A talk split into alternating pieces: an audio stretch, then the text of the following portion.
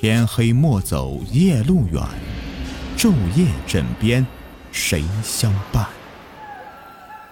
欢迎收听民间鬼故事。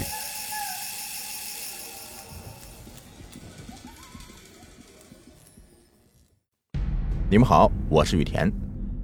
今天的故事的名字叫做《井下的秘密》。记得小时候啊，村子里没有自来水，全家人吃的用的水都要到半里外的一口大井里面去挑。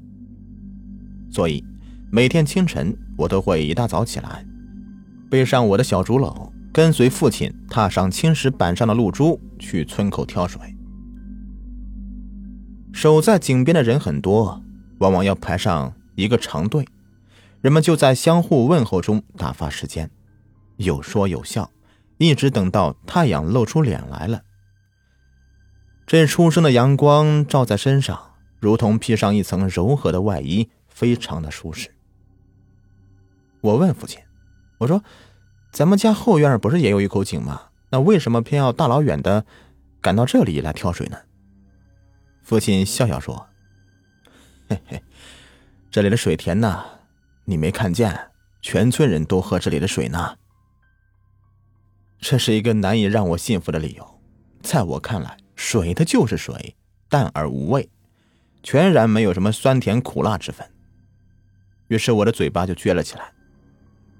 父亲伸出食指刮刮我的嘴巴，说：“每天清早起来活络活络筋骨，这样才能够长一副好身体啊。”可是我想的却是后院里那个早已被淹没在荒草中的井。井沿上早已是苔迹斑斑了。我曾经踮起脚趴在井沿上面往里面张望，看到的只是黑汪汪的水面。我找了一块石头扔下去，奇怪的是，竟然没有溅起一丝的波纹。村子里的孩子经常神秘兮兮的问我：“你们家的井眼你不害怕吗？你有没有看到过什么奇怪东西从里面冒出来？”我骄傲的抬起头来。怕什么？不就是一眼水井吗？还能钻出一条蛇怪来吗？井栏下的草丛里，每天晚上都会有一只蟋蟀叫的特别响，那才是我最向往的东西。可惜啊，没有一次能够抓住它。为了证明我的无畏，我把小伙伴们叫到我家里来，当他们的面爬到井沿上，朝他们挥挥手说：“喂，你们看到了吗？”你们敢上来吗？啊！井沿上滑得很厉害，我不得不小心翼翼的围着他转圈，直到奶奶哭喊着将我抱下来。奶奶头发散乱，眼睛发白，样子很吓人，对着井口说道：“我知道你想要报复，可是你不要害孩子呀，都是我一个人的错。你要我死，就托个梦给我，我马上就下来。”当天晚上，我在睡梦中仿佛听到一阵笑声从井边传过来。于是我睡眼迷离的就到了井边。月光皎白，我看到一个和我一般大的小孩子，戴着小西瓜帽，穿一件大红棉袄，正爬在井沿上，朝我做鬼脸。你是谁啊？我问道。小孩不停的笑，手中拨浪鼓摇的是叮咚作响。于是我又问他：“你是谁家的孩子呀？你家妈妈呢？”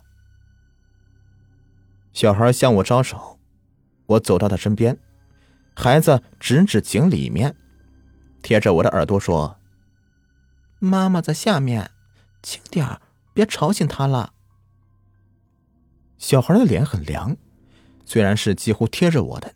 可是我仍旧是感觉不到他呼出热气。我心中奇怪，问道：“你家是住这下面吗？”小孩说：“是啊。”我就伸出手去摸摸小孩的棉袄，凉凉的，软软的，似有似无，却很干燥，一点也没有沾湿的迹象。我就说：“那里面都是水，那为什么你身上一点都不湿呢？”小孩不解的望着我说：“嗯，没有啊，这里是我家门口，怎么会有水呢？”月已偏西，井口完全笼罩在井栏的阴影之下，我只看到黑隆隆一片，我就凝望着小孩。他的脸很白，白的几乎没有一丝的血色。我问道：“你一直都住这里的吗？”“是啊，都住几十年了，从来没有人陪我玩，我孤单的很。”小孩低下头来。我心中一热，于是抓起小孩的手说：“我可以做你的朋友吗？”小孩眼中一亮，可是霎时间又低下头来，低声说道：“妈妈知道了会骂的。”小孩突然紧紧握住我的手：“就是骂，我也不怕。”那你妈妈还睡着吗？小孩点点头。我有些忍不住的好奇，说：“嗯，那可以带我去你家里面看看吗？”小孩不放心的朝井口张望，似是害怕，握着我的手紧了又紧，终于下定决心说：“咱们是朋友，当然可以，不过你要轻声点妈妈可厉害了。”我从来都不会想到。原来井里面还藏着一道阶梯呢。我们手拉着手沿着阶梯往下走，小孩蹑手蹑脚的，不敢发出一丁点声音。我就好奇的朝四面张望，可惜黑漆漆的，什么也看不到。只是觉得里面很大，空穴里的风声在耳边呜呜的响。突然间，听到一声女人的咳嗽。我感觉到拉我的小手正在剧烈的颤抖。妈，妈！我正要问他怎么了，却感觉到手上一空。我伸手想去抓他，却发觉他已经消失了。四面空空寂寂，只有黑暗。我听到一阵涌潮般的声音，哗啦啦，哗啦啦的。不一刻。就感到有水不住的往上涌，朝我脚上涌过来，慢慢的没过我的膝盖。我于是没命的往回跑，可是脚下一空，原先的阶梯竟然全都消失了。我一下子摔倒在水里，我大声呼救，可潮水淹没了我的声音。我于是奋力向上游去，却是怎么也游不动。我的脚被一些东西给缠着，根本就没有办法挣开。我伸手想抓什么东西，摸到的只是滑滑的青苔和井壁，井水没过我的头顶，我在绝望中挣扎着。当我醒来时，奶奶正在用艾草熏洗我的全身。奶奶眼中带着无尽的疲倦，口中喃喃的道：“哎呦，都是我的错，是我当年无知。”害了你们母子俩，你要报复就报复我一个人，求你不要为难小孩子。啊我一下子跳起来，奶奶先是一愣，然后又跪倒在地上，不住的叩拜。我说我看到了，看到一个身穿红衣的小孩。话没说完，就被母亲捂住了嘴。母亲说：“你已经睡了两天了，饿了吗？快吃点东西吧。”我再次来到后院，那口井已经被封起来了，一块厚厚的青石板盖在上面，被水泥糊的是严严实实的，我再也没有办法看到里面的东西了。可是，从那以后，我却经常的做类似的梦。有一次，我甚至跟着小孩到下到井底，看到那里面一片的亮堂，穿过一个有无数鲜花的园子。一幢房子出现在我的面前，我几乎是惊讶的叫出声来。那栋房子竟然像极了我家里的宅院，只是家里的宅院已经是残破不堪了，那栋房子却是焕然如新。白色的墙面，红色的柱子，在鲜花的衬托下，仿佛仙境一般。小孩拉着我躲在西厢房的窗子底下。轻声说：“我的妈妈就在里面呢，她在看书。”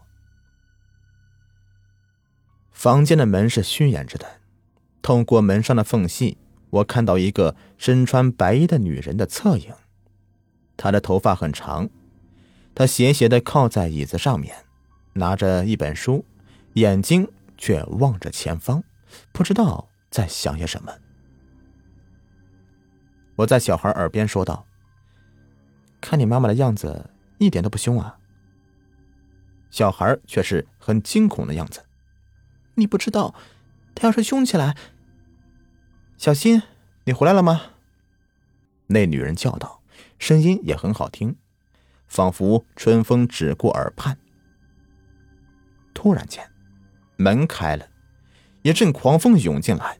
我惊奇的看着那小孩在我面前像一片落叶一般的飘开。